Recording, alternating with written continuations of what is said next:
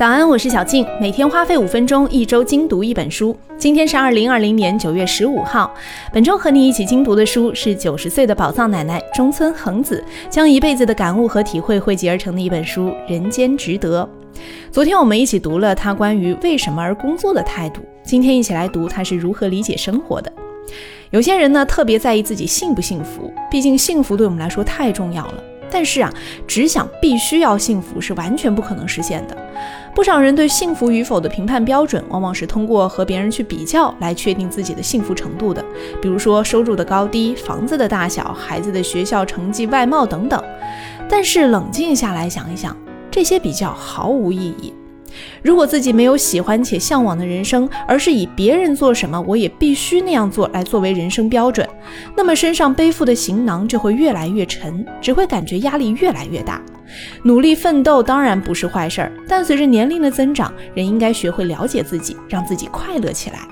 不管金钱还是生活方式，对自己来说适度就好。出人头地的人生，没有成功的人生；有孩子的人生，没孩子的人生，都没有绝对的好坏。如果只去和别人比较，那永远没有正确答案。这些所谓必须要做的事儿，如果不做，又会怎么样呢？在人生中啊，很多事情不会按照你的想法发生。比如说，如果他对我好一点就好了，为什么他老是那样做事儿啊？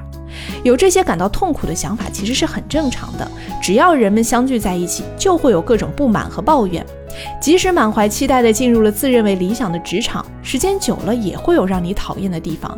即使和当初非常喜欢的人走进了婚姻殿堂，相处久了也会有让你难以接受的事情。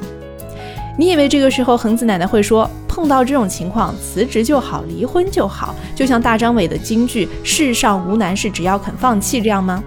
不是，恒子奶奶说，人生不可思议之处在于，即便去了新环境，也会遇到讨厌的人。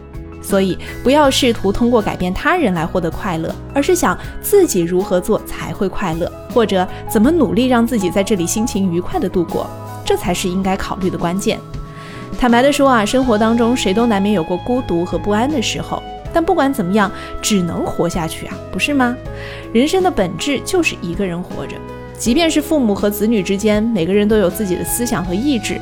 我们要学会放手，保持一点点的距离。人和人之间可能因为一些小事而结缘，也会因为一些小事而分离，这就是人际关系。你的伴侣能够一如既往的去理解你、为你考虑吗？嗯，那应该多半是发生在新婚的时候吧。所以感到孤独的时候，请记住一句话：来则欢喜，去则放手。这对彼此来说都是最轻松的。如果意识到自己始终是一个人，就不会对别人心存太多的期待。再来分享一段恒子奶奶的亲身经历。她的青年时期正处于战争年代，很多医学生毕业之后都是需要先去实习的，但实习期呢没有一点工资，大家只能够通过熬年头等待有工资的工作机会。这对于家庭条件宽裕的学生来说是没什么问题，但是对于恒子这些家庭条件不怎么好的学生来说是很难维持生活的。这个时候呢，正巧有一位他们老家卖冰淇淋的大叔给他推荐了一份工作，就是去这个大叔的弟弟开的诊所去做助手，并且帮忙做家务，生活的很辛苦，但至少能够赚点钱吧。但是这份工作呢，需要他每天观察结核病晚期患者，相当于每天面对死亡却束手无策的状态。这让他每天都感觉自己很无能啊。这个时候呢，又出现了第二个转机。有一天，他在街上遇到了之前和他一起实习的同学，对方就问他：“哎，奈良医大精神科啊，缺医务助理，你愿不愿意去呢？工资是七千日元，相当于公务员的起薪，职位呢很稳定，还能够在大学继续的深造。”这么好的工作机会，为什么这位同学会想到要介绍给恒子呢？正是因为恒子啊，给这位同学留下了他工作认真靠谱的印象。你看，这就是人际关系的重要性。所以这里再记住两点：一，感谢你所得到的，不要奢求太多；二，机会源于偶然，如果有人帮你，就顺势而为。OK，每天花费五分钟，一周精读一本书。今天就先读到这儿。如果你想读这本书的纸质版，也可以点击下方链接购买。祝你也有一段好的人际关系。Have a nice day。